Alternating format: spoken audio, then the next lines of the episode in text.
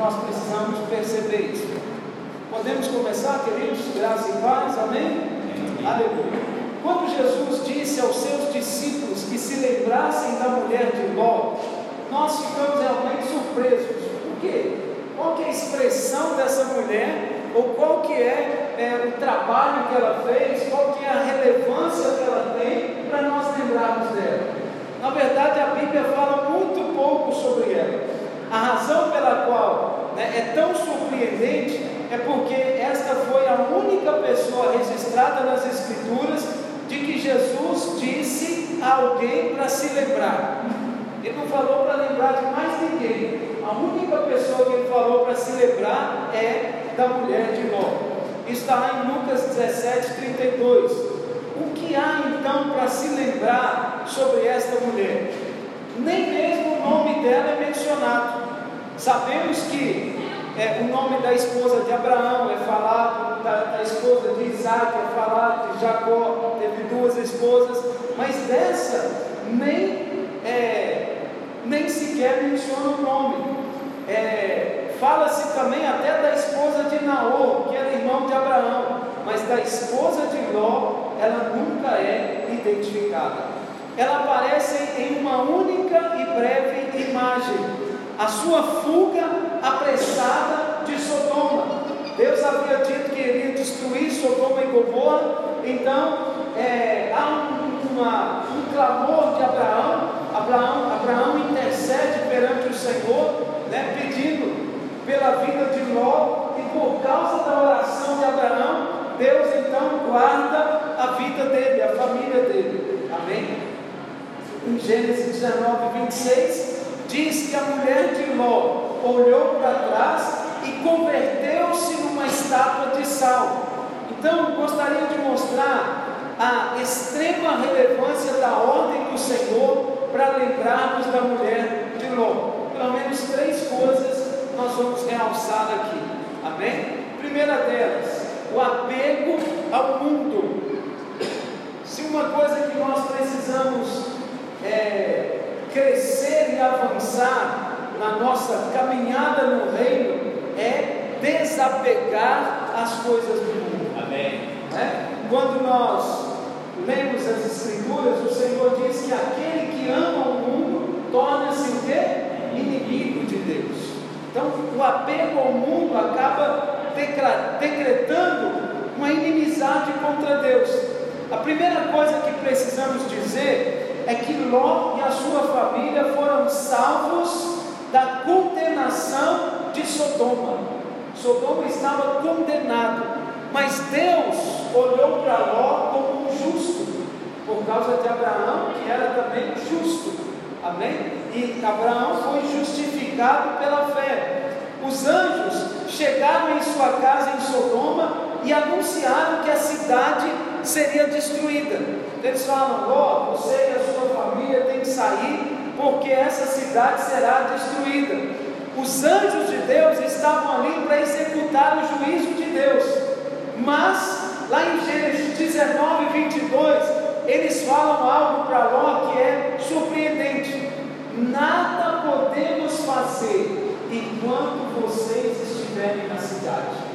Olha que espetacular isso. Deus já tinha decretado que ele ia destruir a cidade, acabar com a cidade, ela seria destruída com saraivas de fogo, né, uma chuva de, de fogo, e enquanto Ló e a sua família estivessem na cidade, a cidade não poderia ser destruída. Amém? Isso aponta para o arrebatamento. Quando a igreja não for arrebatada, não virá juízo sobre o mundo. Amém?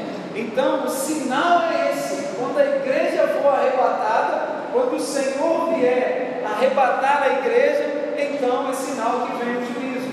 Amém, meus irmãos? Isso no Velho Testamento já é um sinal daquilo que o Senhor realmente vai fazer no novo. Aleluia! Nada podemos fazer enquanto você não tiver saído da cidade. Naquele mesmo momento, Abraão estava intercedendo por Ló e ele pergunta para o Senhor: destruirá o justo com o ímpio? 18, 23. Olha a pergunta de Abraão para o Senhor: Senhor, o Senhor vai destruir o justo juntamente com o ímpio? E o Senhor responde né, que não. Isso mostra que Ló era justo e não podia ser condenado com os ímpios. Amém? Tanto Ló quanto Abraão são chamados justos. Nós achamos que, Ló estava do outro lado, né? porque ele fez determinadas decisões, mas o Senhor o considera justo por causa de Abraão, que foi justificado pela fé. Aleluia? Amém. Ambos foram justificados pela fé, mas um crente justificado pela fé ainda pode viver como um derrotado. Ló e a sua esposa, que não menciona o nome dela, eles não viviam no pecado de Sodoma. E até dizem que as suas filhas eram virgens. Sinal que era uma família guardada, uma família que andava de maneira diferente. Eles tinham uma boa conduta. Eles saíram de Sodoma, mas aconteceu que no meio do caminho a mulher de Ló olhou para trás. E ela aconteceu o que com ela? Virou uma estátua de sal. Esse olhar aponta, antes de tudo, para o apego do mundo. Poxa, eba, tanta coisa que eu estou deixando para trás. Não é? Ela tinha que sair apressadamente, chegar até uma determinada cidade, mas ela queria o quê? Ficar apegada às coisas do passado. Amém? Não olhe para trás. Amém. Nós temos que olhar para frente. Aleluia. A mulher de Ló certamente olhou para trás, lamentando tudo o que ela havia deixado. E minha casa, meus bens, meus móveis, né, minhas flores, e meus animaizinhos que eu deixei lá, apego às coisas do passado. Tem pessoas que não conseguem ver a glória de Deus que está na frente eles ficam apegados às situações do passado, mas em 2015 era assim, em 2017 foi assim, em 2019 aconteceu assim. Ei, nós estamos em 2022, quase 23 já, amém? As coisas lá de trás, elas têm que ficar para trás, amém, meus irmãos? Um crente jamais sofrerá o juízo que virá sobre o mundo mas ele pode sofrer a perda do reino. Ela, por exemplo, ela não entrou na cidade, ela ficou no meio do caminho, ela virou uma estátua. Ela saiu da condenação, mas ela não entrou onde ela deveria entrar. Ló conseguiu entrar, mas ela não. Amém? Assim também é o povo do Egito, nós vamos falar daqui a nada. É, a mulher de Ló, ela tinha suas raízes muito apegadas a esse mundo. Tem crentes, irmãos, que não sai da janela, só fica a observar o mundo, só fica a comentar as coisas do mundo, a lamentar as coisas do mundo. Lembra de Sansão? Sansão era consagrado a Deus, mas não saía do meio da uva, ficava lá cheirando uva. Ele não podia nem tocar, nem nada que procedesse da uva, mas ele ficava lá cheirando passando no meio da plantação de uva. Ele era consagrado, ele não devia estar ali. Amém? Aí ele vai tomar esposa ímpia, lá embaixo, lá no meio dos filisteus, no meio do inimigo. Um consagrado buscando esposa no meio do inimigo. Não é alguém que está no mundo, mas ele era consagrado. Por ser consagrado, ele não deveria andar por aqueles lugares. Desprezou os conselhos dos pais, pais deles falaram, amigo, essa mulher não é boa para você. Não, deixa quieto lá, deixa lá, ouve lá, ouve lá, eu, sei o que eu estou fazendo. Amém? Então, muitas vezes esse é o apego ao mundo, a razão, o querer decidir sozinho. Então, essa mulher também ela tinha muito apego ao mundo. Agora, nós somos como o trigo. Amém? que foi semeado nesse mundo. O trigo está maduro quando a espiga o caule e as outras partes se encurvam. O trigo parece o arroz, né? Ele parece, ele ele vai crescendo aquela, aquele pendão, e quando ele amadurece, ele faz o quê? Ele cai, ele quebranta. E a raiz dele solta, desapega do mundo, da terra, do solo. Amém? Então nós também somos assim. Nós somos semeados no mundo, mas isso significa que o trigo está morto para o mundo. Assim, a sua raiz é facilmente arrancada da terra. E quanto mais a espiga amadurece, mais ela se encurva, mais ela se prostra. Então, quando o fruto está maduro, pode ser colhido. Quando esse trigo é cortado, isso significa o arrebatamento. Amém? Nós somos como o trigo. Amém. Quem, quem tem muita raiz no mundo, ele tem dificuldade de se desapegar das coisas. Ah, eu não consigo viver saindo daqui e indo para outro lugar. Ah, eu não consigo viver fora da beira. Hum, aleluia. Amém? Estamos juntos aqui, irmãos? Amém? É, eu também não. Mas eu creio que se Deus me chamar para outro lugar, eu estou pronto. Amém? Eu estou maduro para a hora que o Senhor me chamar. Estamos juntos aqui, irmãos? Há, há sempre alguém que pergunta se eu volto para o Brasil. Pastor, você tem vontade de voltar para o Brasil? Você tem planos de voltar para o Brasil? Eu sempre digo, irmão, Brasil é outro chamado. Deus me chamar para lá agora, aí nós vamos orar, vamos buscar, interceder e vamos para lá, amém? Mas nós não estamos apegados a lugar nenhum. Estamos juntos aqui, irmãos? Amém? Nem ao Brasil e nem aqui. Porque nós somos cidadãos dos céus. Amém. Nós temos que estar prontos para o tempo da ceifa. Aleluia. Para o tempo do arrebatamento. Aleluia. Então, quando esse trigo é cortado, isso significa o arrebatamento. A condição para o arrebatamento é o desapego ao mundo. Quando que nós estamos prontos para subir para o Senhor? Quando nós não estamos mais apegados a esse mundo, nem aos, às coisas deste mundo. A Bíblia diz que Ló se demorava para sair da cidade. Ele estava pesaroso de perder tantas coisas, os seus bens e propriedades.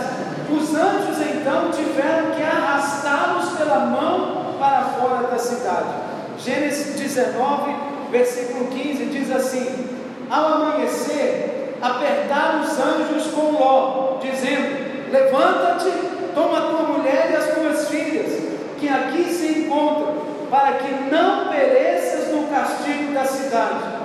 Como, porém, se demorasse, Pegaram os homens pelas mãos, a ele, a sua mulher e as suas duas filhas, sendo-lhe o Senhor misericordioso, e o tiraram e puseram fora da cidade. Havendo-os levado fora, disse um deles: Livra-te, salva a tua vida, não olhes para trás e nem pare em toda a campina, foge para o monte, para que não. O anjo até orientou: não olhe para trás, não fique apegado às coisas lá de trás. Foi o anjo que tomou eles pelas mãos e tirou eles da cidade. Imagina, se olha na manga, ia pegar você pela manga pela mão e ia levar até lá no Yamisua, Yamisua, né? Até fora da cidade, até sair da cidade. E ainda deu uma orientação: não olhe. Não fique apegado às coisas de trás. Deus tem mais para nós. Amém, meus irmãos? Amém? Irmãos, acontece em nossas vidas prejuízos, roubos, é, quebras, coisas que acontecem. Mas quando nós nos apegamos a essas coisas, nós ficamos paralisados. Eu já tive quebra de carro, pessoas no meu trabalho levar o carro, ficar meses atrás da pessoa para receber o carro. E um dia eu parei e pensei, falei, meu amigo, eu tenho três meses que eu estou andando atrás para receber um carro, enquanto Deus tem 20 carros para mim na frente. Um dia eu estava indo cobrar uma pessoa, estava subindo uma montanha assim, minha, minha província tem muitas indo lá para cobrar aquela pessoa. E eu parei no caminho e falei: para que, que eu vou atrás dele? Se Deus tem muito mais para mim. Naquele dia onde eu estava, eu manobrei meu carro ali e voltei. Nunca mais eu fui atrás dele. Nunca mais. E Deus me prosperou. Quantos carros eu já tive depois daquele? Eu fiquei meses a pé, andando atrás com o carro emprestado, andando atrás dele para receber uma dívida de um carro. Apego. Ah não, meu dinheiro, dois anos de trabalho, é suor, acordei cedo, fiz isso, fiz aquilo. Então eu fiquei apegado àquelas coisas. Um dia eu tomei uma decisão, não vou ficar andando atrás disso. Amém? Hoje eu sou dispenseiro do Senhor. Amém. Tudo que Deus me dá, eu procuro guardar e cuidar da melhor maneira. Amém? Mas eu não fico andando atrás de coisas que já se foram. Amém?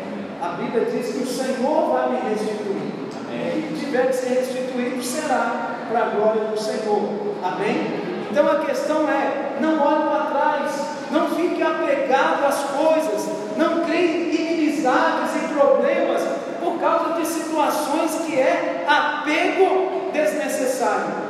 Os que são necessários, vai atrás. Os anjos mandaram que eles fugissem para os montes. Esse era o lugar onde estava Abraão, o lugar mais alto dos padrões espirituais. Abraão estava nos montes. Amém? O Deus mais poderoso nessa época era os Deus dos montes. Quanto mais alto o monte, mais poderoso Deus. Então Abraão estava no lugar mais alto. Ele era justo pela fé, justificado, mas estava nos lugares elevados. Ló, ele era justo pela mesma fé, mas habitava nos lugares baixos das campinas de Sodoma. Amém? Qual dos dois justos queremos ser? Nós queremos ser como Ló, que fica aí misturado com as coisas do mundo. Aquela cidade onde Ló vivia, ela estava sendo destruída por causa do pecado, por causa do problema que estava ali. Amém? Ló estava naquele meio, e ele era o justo. É, qual tipo que nós somos ou queremos ser? Ló foi como que arrastado para fora de Sodoma. E mesmo depois de ouvir o que Deus faria ali, ele demorou, porque certamente era apegado. Ficou ali demorando, vamos ver o que, que eu vou levar. Mulher, pega as galinhas. Epa, menina, busca lá as coisas, traz as joias, junta Estamos a ver como é isso? Amém? Quando você começar a mudar de país, vai ver o que é desapego, né, Sérgio? Irmão, você pode levar uma mala de 23 quilos. Eu vim para cá 10 anos atrás, 11 anos atrás. Então eu estava com 41 anos. Você pegar 41 anos de vida e pôr uma mala de 23 quilos, é desapego. Você tem que escolher o que você traz. Não é? Escolher se você vai trazer livro, você vai trazer roupa, se você vai trazer o quê, o quê? Não tem, não cabe mais coisas. Estamos juntos aqui? É desapego, desapegar do país, desapegar das pessoas, desapegar da família, desapegar dos pastores, desapegar de tudo. É um choque cultural, é um choque emocional, é um choque em todos os sentidos. Quando você vira de um país para o outro, né? se você não está disposto a desapegar, você vai passar muito mal. E depois você está aqui, vem um ciclonezinho para sacudir, para te lembrar do seu país, não sacode. é, é? Você tem sempre alguma coisa para te lembrar lá, para você olhar para trás. Mas nem vale a pena olhar para trás. Mesmo depois de ouvir, né, ele ainda demorou. Precisamos ter muito cuidado para não ficarmos apegados a coisa alguma deste mundo. O Senhor diz que até parentes, né? Aquele que amar mais pai, mãe, irmãos, é, em detrimento a mim, esse não pode discípulo. Sabendo tem que ser 100%. Estamos juntos aqui, irmãos? Aleluia. Precisamos ter muito cuidado para não ficar apegados a coisa alguma. Trabalhamos e ganhamos dinheiro, mas não somos apegados a isso. O mundo não é um lugar, é um espírito. Amém? Você não está no mundo, num lugar físico, é um espírito do mundo, um espírito de apego, um espírito de, de que parece que eu estou sendo lesado, parece que alguém está me aldrabando, parece que alguém está me enganando. Isso é um espírito maligno, é igual o ciúmes. O ciúme é um espírito. Não tem nada acontecendo. O quê? Está fazendo o que você? Foi onde você? Não é assim que acontece? Você estava lá com quem? O que é isso que está na sua roupa? Isso é um espírito de ciúme. Amém? Por isso, homens e mulheres precisam vigiar e repreender o espírito do ciúme, assim como o espírito do mundo. Ele é um espírito sedutor que vem te travar, que vem te paralisar. Posso ouvir um amém dos irmãos? Amém. Diga, eu não serei nem travado, nem paralisado e nem apegado às coisas do mundo. Eu sou como Abraão. Estou nos altos montes, no nível elevado do Espírito. Amém? Então o mundo não é um lugar, é um espírito. Não adianta nos fecharmos dentro da igreja, dentro do prédio, achando que estamos nos separando do mundo. O problema não são as coisas em si, mas se o nosso coração está preso a elas. Você está. Pode estar aqui dentro das quatro paredes, é, trancado aqui dentro para não ter contato com o mundo. Mas aqui dentro você pode estar apegado às coisas do mundo. Ah, se eu tivesse lá em tal lugar agora. Ah, se eu tivesse isso, se eu tivesse aquilo não adianta nada o lugar. Tudo depende do seu posicionamento em Deus. Amém? Tudo depende de você estar realmente colocado no lugar certo. O mundo é constituído de qualquer coisa que se torna tão ou mais importante do que Deus em nossas vidas. Todos reprovam se um homem se envolve na bebida e se esquece de Deus mas ninguém importa se alguém se envolve na literatura, na poesia, na política e esquece de Deus. Não, fulano está trabalhando, ele está trabalhando muito, estudando. Então, quando ele está estudando, ah, pode estudar. Mas esse é apego também. Nós temos que separar o nosso tempo para o Senhor. Nós temos que separar o nosso coração para o Senhor. Amém? Estude e estude muito mas chegou a hora de adorar, adore e adore muito. Amém. Estamos juntos? Amém. Aleluia. Tudo isso é mundo. Nem sempre as coisas do mundo possuem aparência feia do pecado. Ah não, eu ontem, é, quando alguém vai numa festa do mundo, fica caracterizado que ele está no mundo. Mas se ele sentar na porta de casa para conversar com um amigo e passar horas e horas e virar a noite ali, é, é a mesma coisa, é mundo, a mesma coisa. Estamos juntos aqui? Amém? Então, às vezes, nós é que ficamos fazendo separação de mundo em mundo, enquanto tudo é mundo. O mundo é tudo aquilo que usurpa o lugar de Deus em nossas vidas. Vemos isso pelo nosso apego exagerado. O próprio trabalho pode se tornar um mundo. Amém? Nós temos que trabalhar e precisamos trabalhar. Mas o trabalho ele não pode tomar o lugar de Deus.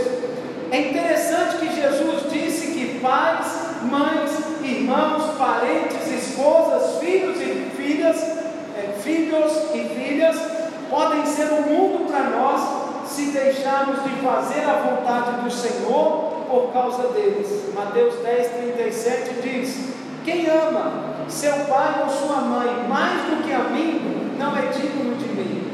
Quem ama seu filho ou filha mais do que a mim, não é digno de mim. Estamos juntos aqui?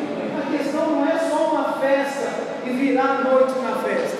A questão são os apegos às coisas do mundo. Pastor, mas eu não posso apegar os meus filhos? Traz eles para o culto também. Amém? Aleluia. Traz eles para o Senhor também. Aleluia. É assim que funciona. Nós é, nos apegamos ao Senhor, nós ensinamos o caminho. e a nossa família nos acompanha. Segundo ponto, o primeiro é o apego ao mundo. O segundo ponto é a indiferença. Lembra que nós temos sempre orado, né? Por é, resistências, e essa é uma delas, é a indiferença. O segundo significado da atitude de olhar para trás é a tentativa de retroceder. Tanto faz ir para frente quanto ir para trás. Para mim é indiferente. Não tem diferença quando você desapega das coisas do mundo e se apega às coisas de Deus. Alguns colocam a mão no arado e depois olham para trás. Isso também representa desatenção e descuido com a obra de Deus. Se você pegou o arado, vai até o fim. É cansativo às vezes, é, tem sol quente, é, tem dificuldades, tem pedras no caminho, mas vai até o fim. Muitos irmãos se apresentam dizendo: Eu tenho um chamado, Deus falou comigo, Deus está comigo, e começa a liderar a célula. E dois, três meses depois, você não tem notícia do irmão mais. Cadê o irmão? O tempo foi parar. O irmão que tinha chamado, ele foi para onde mesmo? Amém? Porque às vezes não tem consistência, mas esse não é o nosso caso. Posso ouvir um amém, irmãos? Amém. Amém. É, esse descuido e desatenção. Quando o lavrador olha para trás, né, aquele sulco, aquele rego que ele está fazendo para plantar, se ele olhar para trás, aquilo vai sair o quê? Torto. Vai sair fora completamente do objetivo. Quando você está na plantação, tudo tem que sair bem alinhadinho, para que as plantas tenham uma distância certa uma da outra e o vento possa circular entre elas. Amém? Elas não podem ficar abafadas, senão elas não vão produzir frutos. É, Lucas 9,62 diz: Mas Jesus lhe replicou: é, Ninguém que, tendo posto a mão no arado, olha para trás, é apto para o reino. Estamos juntos aqui? Quem olha para trás não é apta para entrar no reino. O que, que aconteceu com a mulher de Ló? Ela olhou para trás. E pelo fato dela olhar para trás, ela ficou. Ela virou uma estátua de sal. Ainda estamos juntos? A ordem bíblica é que olhemos firmemente para o autor e consumador da fé. Isso não é possível quando olhamos para trás. Ou nós olhamos para frente, ou nós olhamos para trás. Eu não sei se você já teve aquela sensação de pessoas andando atrás de você. Você está andando assim, de repente, dá um frio na coluna assim, parece que tem alguém atrás. É, é essa sensação para te fazer olhar para trás. Amém? Mas nós prosseguimos firmes para frente. Estamos juntos ainda? Aquele que olha para trás inevitavelmente ele vai tropeçar. A mulher de Ló desobedeceu a ordem expressa do Senhor, ao invés de olhar para frente e contemplar a salvação da sua vida. O anjo falou para ela: Olha, vai para as campinas e não olhe para trás. Hum? E ela fez o quê? Olhou para trás preferiu olhar para trás e contemplar a destruição e a morte. Amém? A provisão e a bênção estava na frente, e atrás estava o juízo, a, a como é que fala? A morte, a destruição estava atrás, e ela preferiu ficar contemplando a morte. Lucas 17, 28 diz assim: O mesmo aconteceu nos dias de Ló, a mesma coisa comiam, bebiam, compravam, vendiam, plantavam e edificavam. Mas no dia em que Ló saiu de Sodoma, qual foi o dia? O dia em que ele saiu de Sodoma, choveu é, do céu fogo e enxofre e destruiu a todos. Qual foi o dia que todos foram destruídos? O dia que Ló saiu. Deus esperou Ló sair. Ele já estava com fogo na mão para mandar. Ló está aí ainda? Tá, espera lá. Lá, espera. Tá, saiu sim. mandou fogo quando? Quando Ló saiu. Amém? Assim será no dia em que o filho do homem se manifestar. Vai ser assim também. Ele vai esperar o justo sair para ele mandar fogo. Assim será no dia que o homem, que o filho do homem se manifestar. Naquele dia, quem estiver no eirado e tiver os seus bens em casa, não deixe, não desça para tirá-los. Ah não, em casa eu tenho muitas coisas, eu preciso levar. Meu computador, meu celular, meu tablet. Né? Não vai buscar que você vai ficar vazio. Amém? É, de igual modo, quem estiver no campo, não volte para trás. Lembrai-vos da mulher de Ló. Ela voltou para buscar alguma coisa. Acho que ela esqueceu o celular. Ela voltou para buscar o celular para ver quantas curtidas ela teve. Amém? E acabou a ficar. Todo o contexto da advertência do Senhor sobre a mulher de Ló trata do arrebatamento. Tudo ali fala sobre arrebatamento. A volta do Senhor acontecerá em dois momentos. Amém? O Senhor vem. Mas a Bíblia diz de dois momentos. Todo olho verá, é um momento, e ninguém sabe o dia nem a hora. Ninguém vai ver essa hora, não sabe. São dois momentos. Primeiro, ele vem para arrebatar os crentes vencedores. Esse é o momento que ninguém sabe. Ele virá como um ladrão. Ninguém sabe o dia nem a hora. Pode ser daqui a 10 minutos, pode ser daqui a 10 anos. Ninguém sabe o dia nem a hora. Amém? Mas ele vem, pá, no estralar de dedos. E o segundo é no final da grande tribulação. Ele volta para reinar sobre a terra. Todo olho verá. A, a trombeta soará e todo olho verá quando ele vem. Amém, meus irmãos? A mulher de Ló, assim como ele próprio, não foi condenada junto com os ímpios em Sodoma, mas havia algo nela que não fez dela uma vencedora. A Bíblia fala que ela olhou para trás e se tornou uma estátua de sal. É exatamente como o povo de Israel, que saiu do Egito, mas não entrou na terra prometida. Só entrou a segunda geração. Amém? Deus tem uma promessa, Deus tem uma direção, Deus tem uma palavra liberada sobre nós. Olha, vai e entra na terra, terra que manda leite e mel. Mas o povo saiu da escravidão, mas a escravidão não saiu do coração deles. Ah, que saudade do Egito, saudade dos pepinos, dos melões, saudade dos alhos, dos gatinhos, saudade de pepino, melão e alho.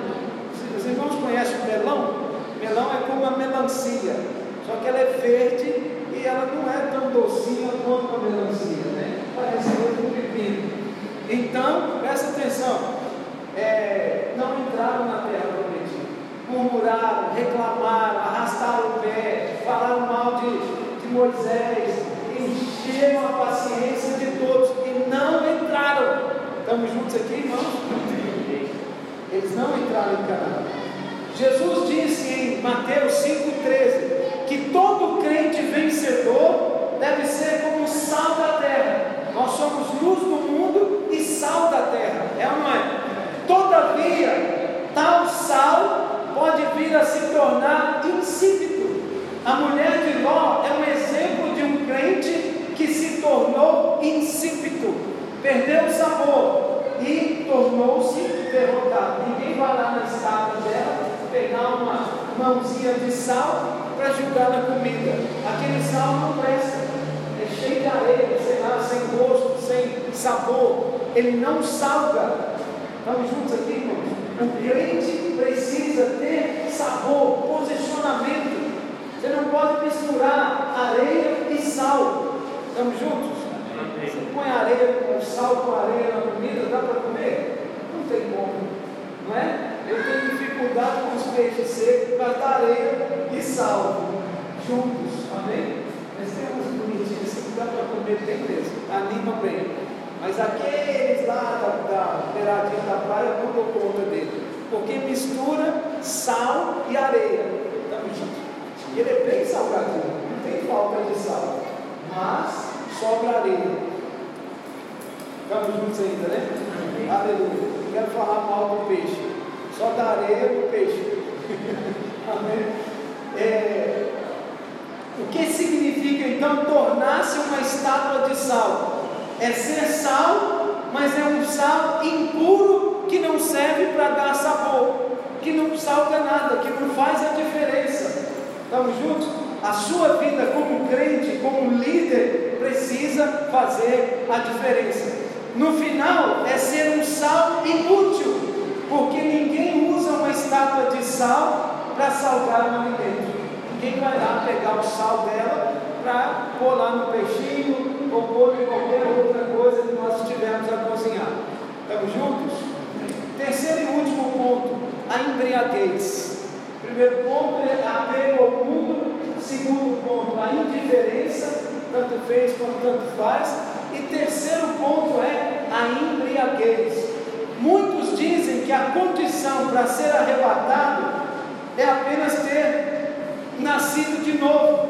Então não faz sentido o Senhor mandar vigiar.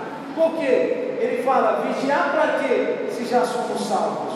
Então a questão não é só é, aceitar a Jesus e nascer de novo. A questão é viver como vencedor.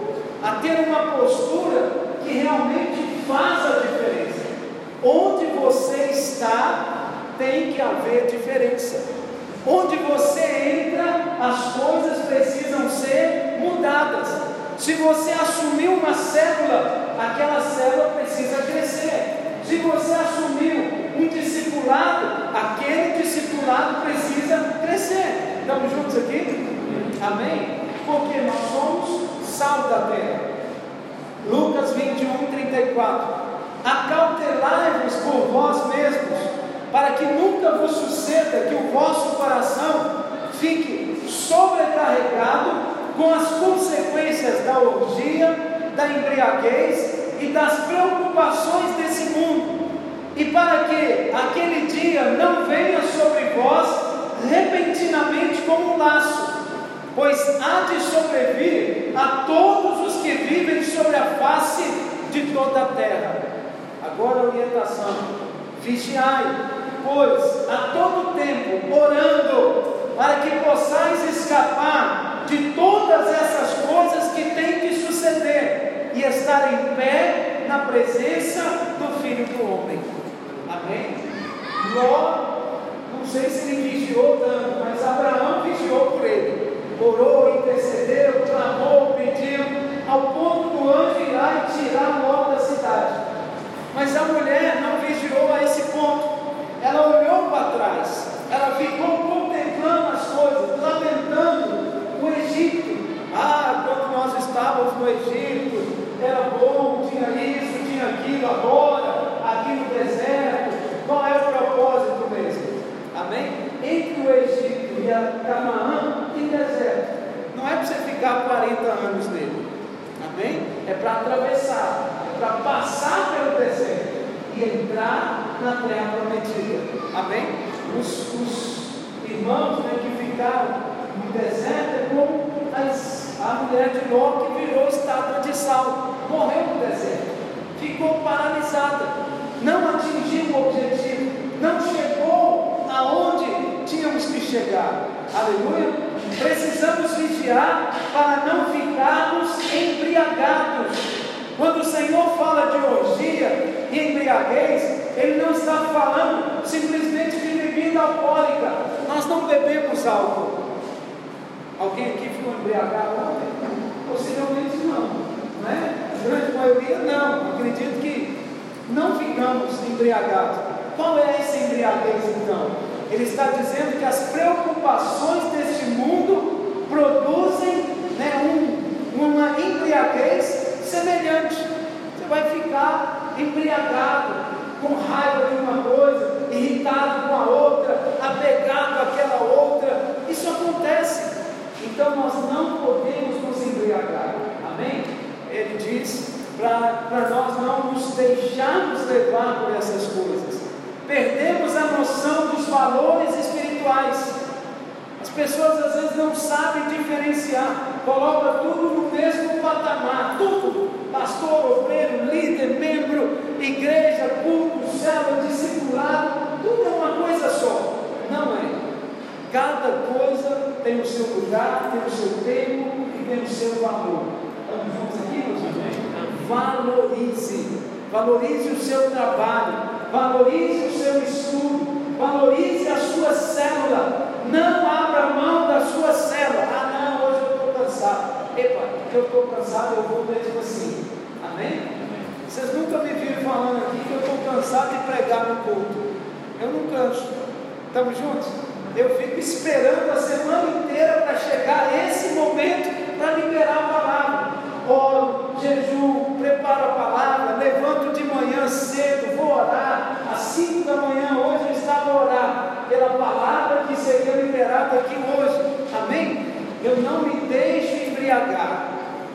Não sinto cansado? Às vezes eu sinto que eu estou cansado, às vezes eu sinto que eu estou sem força, mas eu não me embriago com essas coisas cansado demais. Ah, vou morrer. Não, você não vai me ouvir falando isso. Estamos juntos aqui? Porque eu não me deixo embriagar por elas. Eu não deixo perder o valor das coisas espirituais. Por que, que você deixa de orar? Não deixe.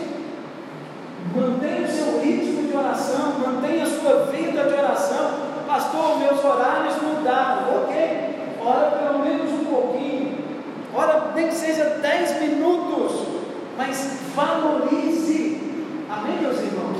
Não se deixe levar pela falta de tempo, pelas, é, é, pelas preocupações desse mundo, pelas coisas que estão aqui, que estão ali. Tem muitas pessoas embriagadas e outros estão se embriagando aí nas internets da vida todo está bebendo, bebendo, bebendo, bebendo, bebendo internet.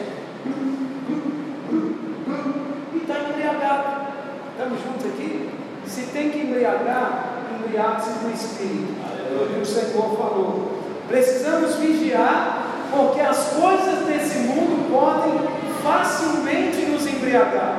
O dinheiro, a profissão, a carreira, né, a vida política podem nos fazer olhar para trás lamentando o juízo de Deus que certamente virá sobre as nações. Estamos juntos, irmãos?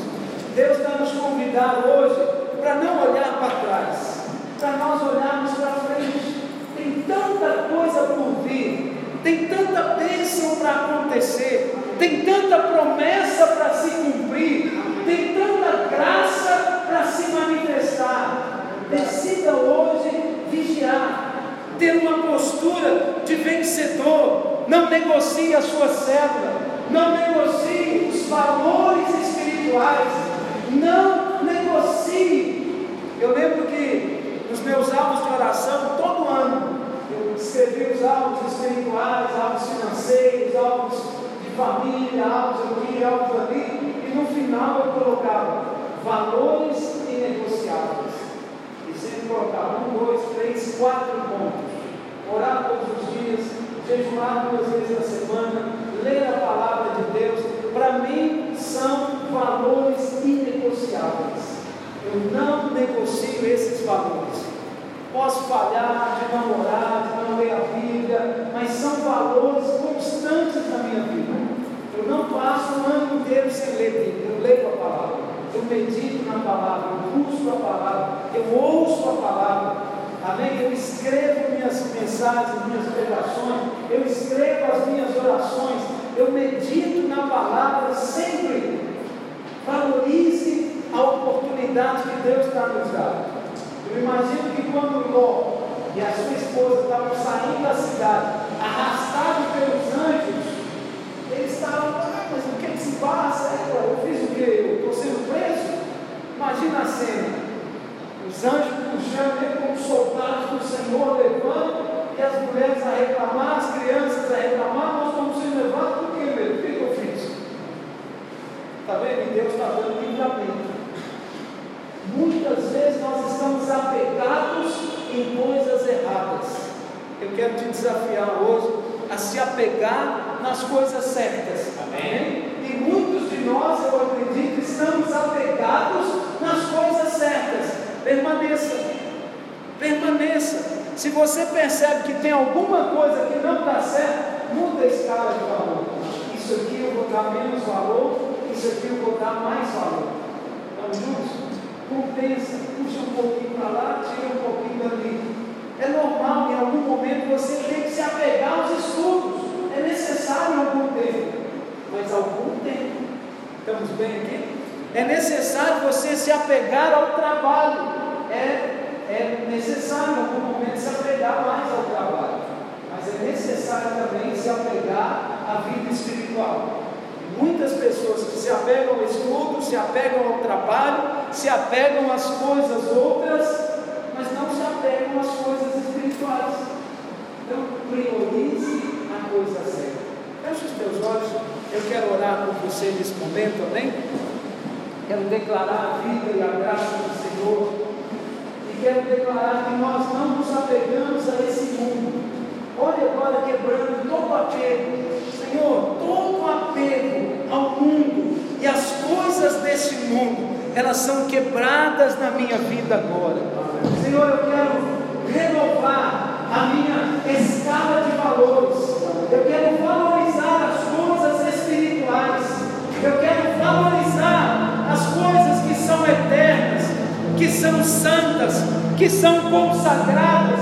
E eu quero me consagrar também a cada uma delas. Eu quero declarar que eu sou um líder vivo, ativo, pronto para responder ao Senhor todos os dias, em nome do Senhor Jesus. Senhor, quebra na minha vida toda indiferença. Eu não quero ser um crente apático que vive lá em Sodoma e Gomorra, como se tudo estivesse bem, como se a vida crente,